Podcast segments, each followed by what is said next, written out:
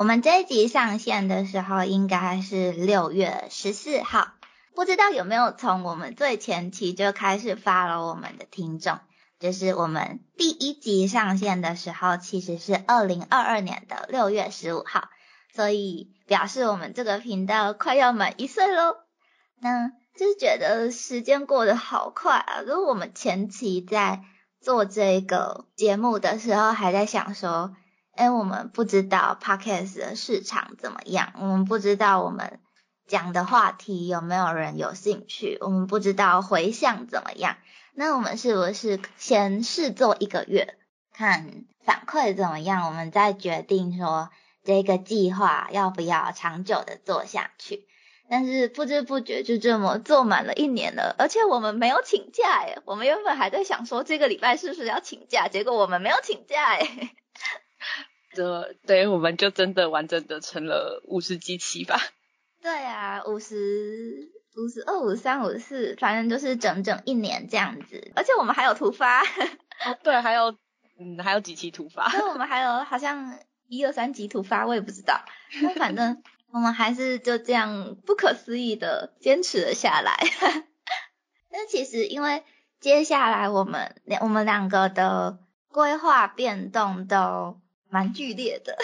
但是我们没有想要暂停这个节目，只是接下来可能会因为其他的工作因素或者是生活上需要处理的事情，可能会请假个几期，我也不知道，可能 maybe 也可能不会。那总之这一年来就是非常的谢谢大家。那因为好不容易一年了嘛，我们就想说来办个抽奖好了。就是也想要问问大家，到底对于我们谈论的哪一个方面的主题比较有兴趣呢？因为不得不说，不同的主题那个点阅率差蛮多的，我们需要取舍一下。对，所以我们就办了抽奖活动，就是可以在 YouTube 的贴文区留言你最感兴趣的主题，然后追踪 Nami 或是一直米的 SNS。任何一个其实都可以，就是那边有两个 IG 账号嘛，然后一支米的扑浪，就是这三个 SNS，追踪任何一个都可以。然后在 YouTube 贴文底下留言你最感兴趣的主题类型，或者是你最喜欢我们讲过的哪一集，然后订阅我们的 YouTube 频道，然后在 SNS 里面转发这一篇抽奖文。就有机会抽到东京迪士尼乐园四十周年限定的吊饰，或者是微秀影城的优惠票券哦。那详细的资讯我们会放在贴文里面，就是再麻烦大家看一下，有兴趣的话抽抽奖，然后帮我们把频道推广出去。那请注意是在 YouTube 的贴文底下留言才可以抽奖哦。但是如果要到 SNS 的贴文里面跟我们聊天，当然也非常欢迎啦。我们需要有人跟我们聊天。那大概就是这样喽。谢谢大家这一年的支持。那接下来也请多多指教。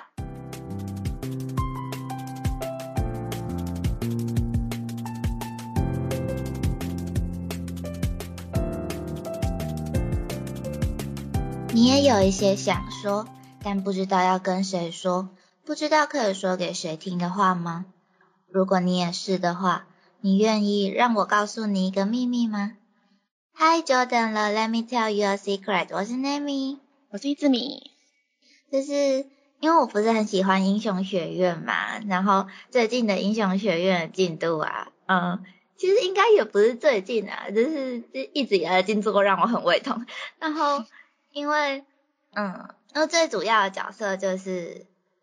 绿谷，然后爆豪跟红嘛，嗯，那我们就是今天我想要把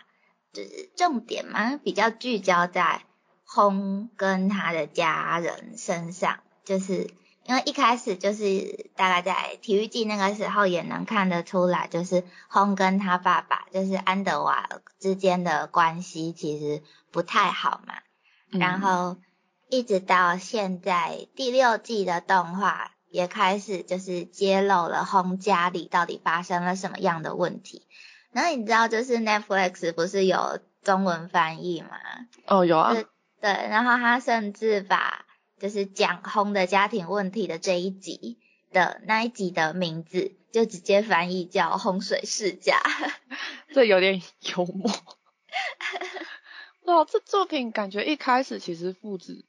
的描述上就关系蛮生分的。对，就是一开始就是红非常的仇视，然后不谅解他爸爸，然后他爸爸也是自顾自的把自己的期望加注在红的身上吧。嗯，那我也稍微解释一下这段剧情给没有看过英雄学院的观众好了，就是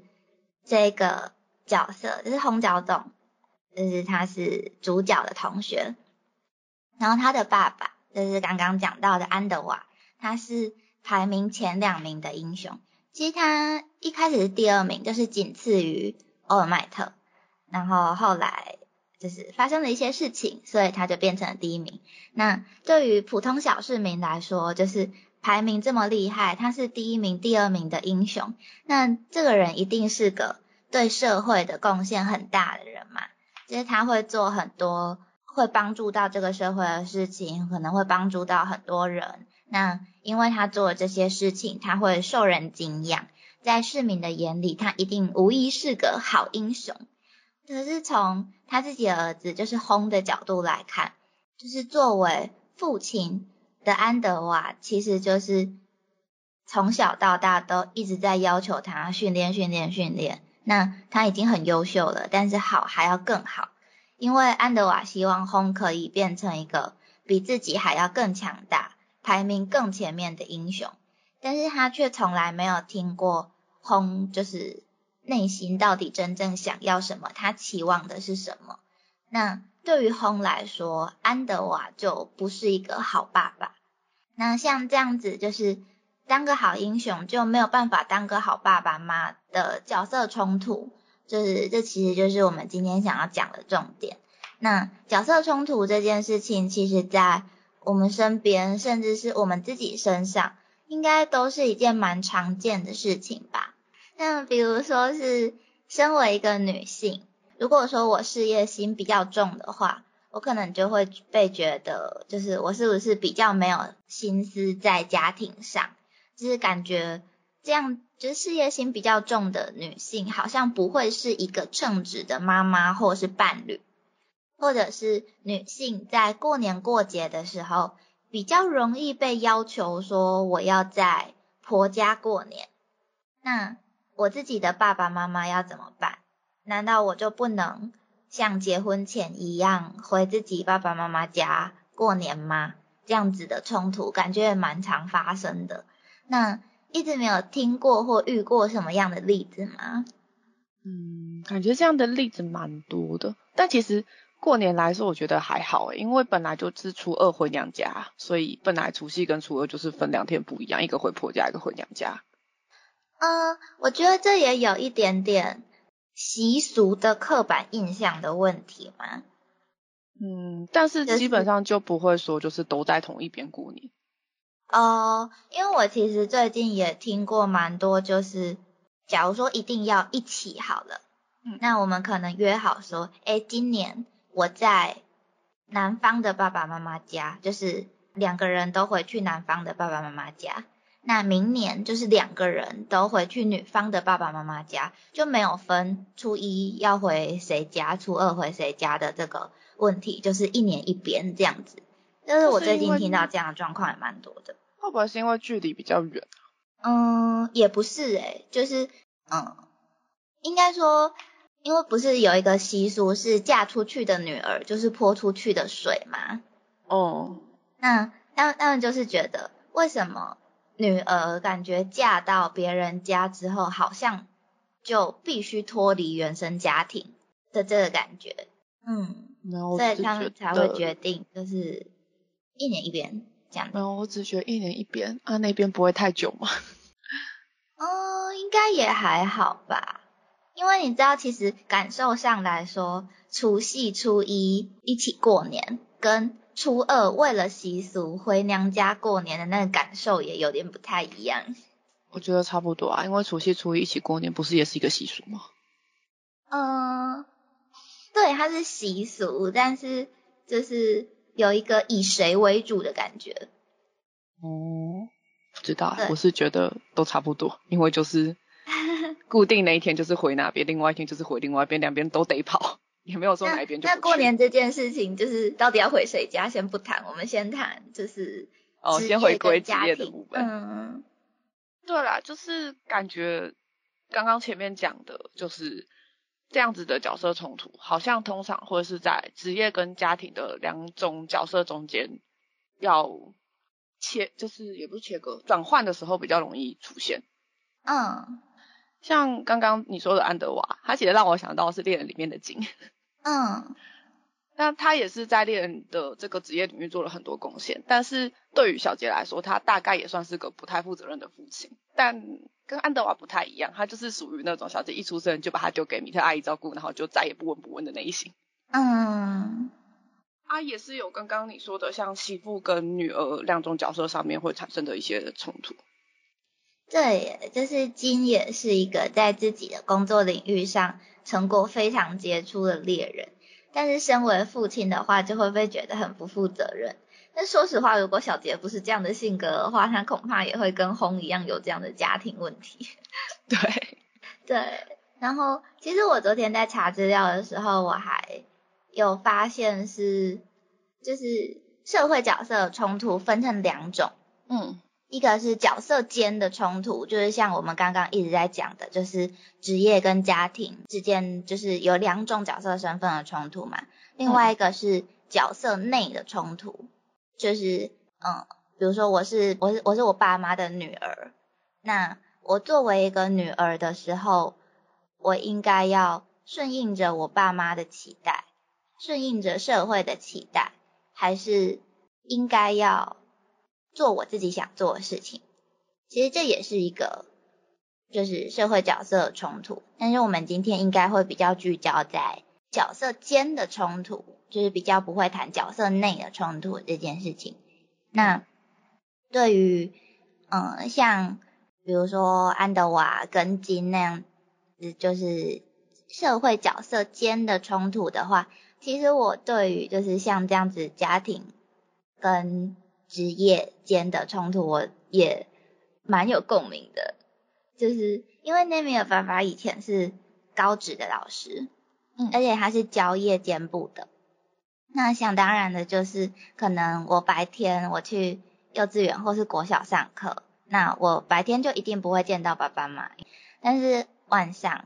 我下课之后换爸爸去上班，那我也不会见到爸爸。那那个时候，其实夜间部不是整个晚上都在上课嘛，就是大概九点十点的时候下课，嗯所以那已经是一个就是年纪比较小的小朋友准备要睡觉的时间了，所以等于是我快要睡觉的时候，我才只会看到爸爸一下下。嗯，因为也是比较十几二十年前的事情了嘛，就是呃那个时候的夜间部的学生，通常是呃家里的状况会比较不好的孩子，虽然也不能一概而论呐，就是一定有那个一个一个呢原因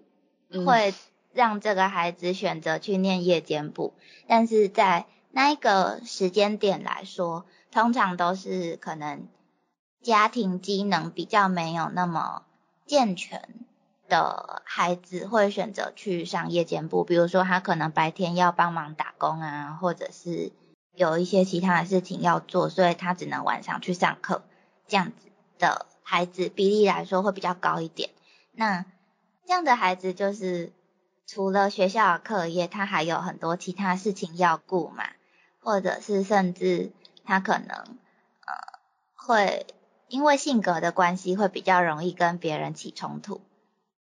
就是嗯，用比较刻板印象一点的词来说，就是可能夜间部会比较多加九小朋友。当然，他不一定是加九啦，就是一个比较有刻板印象的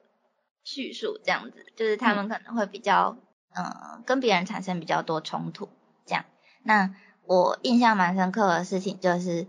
我很常遇到，就是爸爸明明已经回家了，可是他又出去帮学生处理事情，就比如说可能他车子坏掉啊，或者是嗯进警局啊，然后或者是家里跟爸爸妈妈吵架，然后学生被赶出来啊，他有点无助，不知道该怎么办的时候，就会跟我爸爸求助，然后爸爸就会刚下班到家，又马上出门去帮他的学生这样子。那但是我小时候就是蛮黏爸爸的，就是我很坚持，我一定要等爸爸下班，所以我小时候就是。其实就蛮晚睡觉的，就是我一定会等到爸爸回家，感觉很容易睡眠不足。哦，对啊，就是偷偷说我幼稚园的时候，我都十点才到学校，所以我都不知道早操的动作，或者是早上大家都在干嘛。那某一天的晚上，就是我也是这样一直等，一直等，然后明明是平常我爸爸应该要到家的时间，可能九点、十点或十点多了，但是我一直等不到爸爸回家，然后我就问妈妈说。就是爸爸不是下班了吗？那为什么他还没有回家？然后我妈就说她去帮别人处理事情。但我忘记是上司找她帮忙处理事情，还是学生有事情需要她帮忙。就是因为我爸以前是教汽车修护的，所以如果说上司车子坏掉、够了啊，或者是出车祸有一点事情需要咨询的话，其实也会找我爸爸。嗯。然后我忘记那一天到底是发生什么事情，反正我爸爸就是，嗯，下课就又去帮别人处理事情，所以他就很晚回家。然后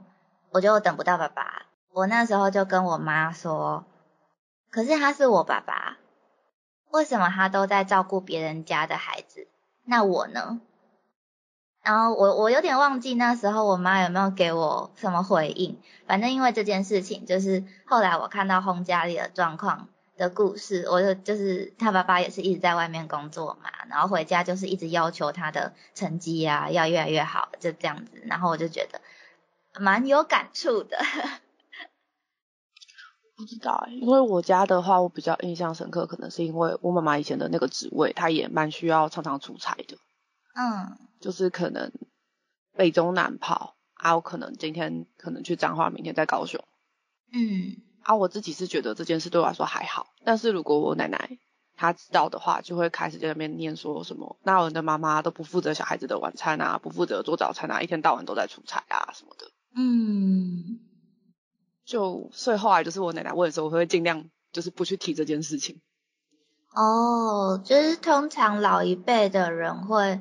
更有这样的，嗯，对于某个身份的期待吗？就是觉得怎么样才是一个好妈妈，怎么样才是一个好媳妇。可是其实现在跟呃像阿妈那一个年代的家庭结构、经济状况也都不太一样。就是现在通常是双薪家庭居多嘛，就是至少我阿妈自己啦，是我我阿是我阿公在外面工作，然后阿妈就是全职的家庭主妇，但是。我自己的爸妈就是都有个正职工作，就是双薪家庭。就是阿妈好像比较难以想象，我妈妈也有别人的员工的这个身份。就是因为我阿妈其实也会这样，就是因为我妈其实是一个工作能力很强的女性。然后小时候我阿妈也是会蛮常念妈妈说。就是说她没有把家里打扫好啊，就是为什么家里的东西这么乱呐？或者是为什么衣服要堆积个一两天、两三天才洗，而不是当天的事情当天处理啊？可是他可能也不知道，就是我妈工作回家也很累了，还要再做家事，其实真的是蛮辛苦的。就是我觉得这也是现在大家在说。做家事不是女人这一个性别的工作的原因呢，就是因为现在已经不是那种男主外女主内的社会形态了，所以家务也不应该只是某一个性别的工作。我觉得这个我们又可以开一集来谈，就是有好多可以抱怨的事情。对啦，但其实我奶奶比较不一样，是她以前顾家里的同时，她也是需要工作的。嗯，她也但她的工作就是偏向是可能家里开个小店，她要负责进出货，要负责招待客人那样，所以她也是必须白天可能工作到很晚，晚上再去处理家里的事，所以她可能就会觉得说，我可以做到的事，为什么你不能做到？嗯，就又不太一样。其实我这就是女人何苦为难女人 的那种感觉。对。就是再说回来，关于角色冲突的这件事情啊，就是我想到一个我自己经历过的故事，就是就是我后来上大学的时候，也有一点嗯让我有点难过的事情，就是我在大一的时候是社团社长，那嗯应该是我们学校比较特别一点，就是我们学校社团干部的任期基本上是大一下学期。到大二上学期这样子一年的时间，那大二上学期结束之后，就是我要交接给学弟妹嘛，就是变成学弟妹的大一下学期开始接任这样子。嗯，那我我自己对于我大学时期每一个阶段要做的事情，其实是有规划的，就是包括我延毕这件事情，其实都是从我大一刚入学的时候我就决定好的。就是我，我就想要大一、大二的时候玩社团，那大三、大四做毕业制作，然后大四、大五的时候，我可能有外系的学分，有外系的学程要修，我再多花半年、一年的时间去修。所以，嗯，我我会说大三我就要开始准备毕业制作，是因为我们科系其实大三就已经在做这件事情了，就是算是前置作业吧，就是那一些。提案啊，或者是就开始分组吧。我们对对对对，分分组，然后出题的提案这样子。因为其实提案蛮容易被打掉的，所以我们要花很多时间在这个部分。所以我们大三就开始了。那我就想说，就是大二卸任之后，我就回归到系上，就是专心来做我自己的专题这样子。那就在我要升大三的那一个暑假，就是。就是学弟妹们要当干部的第二个学期嘛，就他们已经当一个学期了，然后要接续着第二个学期。但是在那一个暑假的时候，学弟妹就回来找我说，嗯，他们觉得他们没有办法升任干部，所以他们想要集体请辞，就是整个干部将近十个人嘛，就包括社长啊、副社长，然后什么文书、美工、总务什么什么之类的，就是全部全部哦，我觉得这真是。Amazing，我觉得 全部都要请辞，然后他们选择的做法是拜托我这一届的干部，就是全部再回去再接半年。这集体请辞真的是 也太多了吧？那不能只是重新选人，或是想办法协调吗？就是理论上应该要是这样的啊，就是他们可以选择，他们要卸任之后，应该要是谁来？接任干部嘛，就是不管你是要提早培养学弟妹，还是像他们选择的找学长姐回去接，都是他们可以做决定的，因为他们才是现任干部啊。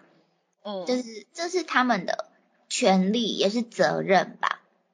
那他们选择询问上一届的干部的话，其实我个人不会说他们这个选择对还是错，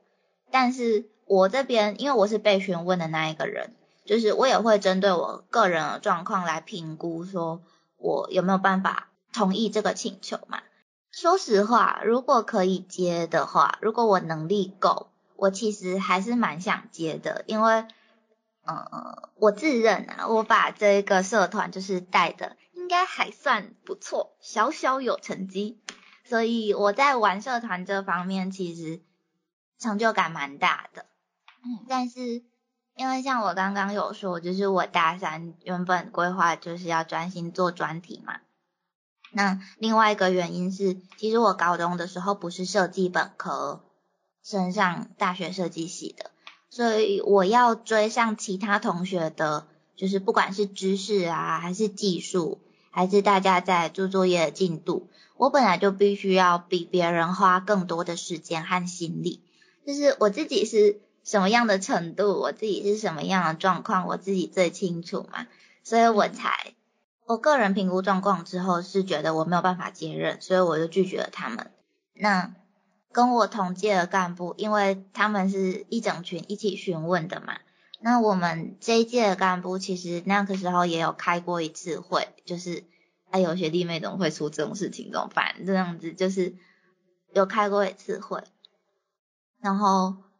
我这一届的副社长知道我拒绝接任干部之后，就跑来跟我说，就是我怎么可以不接？我这样子是不负责任这样。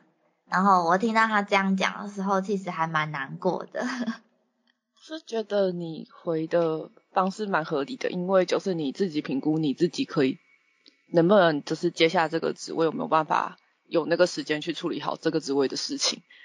那他这样为什么不说集体请辞的人不负责任呢？就是我现在没有很想评价他们那个时候对我讲的话啦，就是怎么讲？我觉得这就是一种角色的冲突吧，就是。我身为学生，身为我们系上的学生，跟我身为一个社团干部嘛，我要怎么去取舍？就是他们一定也是认可我的能力，所以才会希望我回去接。可是就我个人的立场来说，我那个时候已经大三了，就是我也应该要为自己系上的作业负责任，因为我自己知道我可以 handle 多少事情嘛。所以一定是有一些事情我必须要取舍掉的啊。嗯，毕竟每个人的时间就这么多啊，那当然是有事情一定要取舍。那可能就是因为取舍这件事情，所以也会产生就是角色上冲突，就是因为你容易顾此失彼嘛。对，然后这样子的事情其实也很难说谁对谁错，应该说就是。我我要开始发表很激烈的评论，我觉得这是我做 podcast 一年以来就是最大的进步，就是我终于会开始发表一些我自己比较个人立场的想法。对，就是应该说，我其实非常不喜欢一个旁观者，因为这个人的某一个角色身份没有做好，因为他的某一件事情没有做好，就批评他说他很差劲。就是这件这个批评，就感觉好像连他其他的努力都一起全盘否定掉。你你你懂那我生气的那种感觉吗？嗯，对，就是比如说安德瓦，当然我也不会帮他站下说他作为一个父亲没有那么糟糕。就是就一个上帝视角观众的角度来说，在父亲的这个角色上，他是真的真的没有做好，就是他也在红的。就是童年里留下的阴影啊，对于他的人格产生了很大的影响。但是也不可否认的是，他作为英雄，他真的是非常优秀的。所以我觉得真的不能用一个第三者、用旁观者的角度随意批评别人的做法跟选择。就是就算对方真的哪里做的不好，但是人无完人呐，谁能保证？每一个选择都是完美的呢？那不管他做出怎么样的选择，后果也都是他在承担。就是旁观者真的不用在旁边画修，诶就是我我好像很少用什么强烈的词对事情发表意见，但是我真的对这件事情就是想法很多。然后除了我自己的故事，还有像在动漫画里面看到的例子之外，嗯，之前知琪七七讲到。有一个美国的事业家在找保姆，那这位事业家她是一个女生，然后她有自己的孩子，然后她开了一个蛮高的酬劳，我忘记美金到底多少钱，反正就是真的蛮高的。但是当然这个嗯应征条件也很严苛，就是比如说比较基本的那一些工时啊、工作内容就先不谈。他有一个比较特别的条件是，他希望这个保姆要如同爱自己的家人一样爱他的孩子。其实他开的条件也引起蛮大的争议的，就是觉得这个事业家是不是想把身为一个母亲的责任外包？嗯，他其实让我想到一个还蛮感人的广告，就是有有人测试过一件事情，他在报纸上登了一个职缺，然后真的对这些。来面试的人进行了一个面试，然后看应征者的反应，那他就会提出很多不合理的要求。嗯，然后这个职缺的名称，它就叫做妈妈。嗯，一直没有给我看过这个影片，就是我我稍微讲解一下给大家听好了。就是面试官提出的所谓不合理的工作要求，到底是多不合理呢？就是比如说你可能一天大部分的时间都是要站着工作的，那你必须要在混乱的环境中工作，你可能没有什么时间休息吃饭，你要在所有的同事吃完饭的时候，你才能抓紧一点点的零碎时间，赶快把你的饭吃完。那你要放弃你原本的社交圈，放弃你原本的梦想，你想要的生活。那工作时间是每天二十四小时，一年三百六十五天都要工作，没有休假，没有休息时间，而且没有薪水。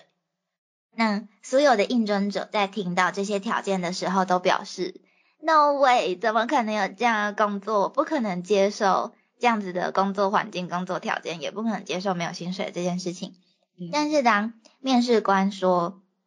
实际上。这个世界上有数十亿的人都在做这样的工作，那当然就会引起就是面试者非常大的好奇心，就是说怎么可能有人愿意做这种劳心劳力又没有回报的工作？然后面试官就说这个工作的名称叫做母亲。那当下听到这个答案，大家都感受到了作为一个母亲到底有多辛苦，就是。这面试官提出的这些条件，好像是社会上对于一个母亲的期待。但是，当我结婚了、生小孩，我成为了一个母亲，我就非得要放弃自己吗？就是当然不只是母亲啦，就是很多身份都是这样的。好像我要在某一个身份做得好，就必须要放弃另外一个身份的好。的这件事情，但是舍弃其中一个身份被期待的某些事情，真的就表示这个人很糟糕吗？嗯，就其实每件事情都不是这么的单一啦。嗯，就像社会上好像都变成需要女性把当母亲这个角色当成第一位，但是就又感觉当父亲就没有这么的被要求。嗯，就会觉得。就是我觉得他不应该为了某种身份的某些期待而放弃其他身份的全部，或是放弃他自己。哦，对啊，就是我之前其实有看过一个漫画，我觉得那个漫画应该还蛮有名的。然后就是里面有一个台词，就是呃那个阿妈就说，就算你是一个再好的人，只要你有在好好努力。在某人的故事里，你也会变成坏人。我觉得这也算是一种，嗯，社会角色冲突的体现吧，还是应该要说感悟，就是你要知道这件事情，然后知道事情其实真的很难找到一个两全其美的解法，就是这是生而为人困难的地方。可是当我们身处其中的时候，其实也要。怎么讲？自己去调试自己嘛，就是很多事情其实真的没有绝对的对和错。当对方做的他认为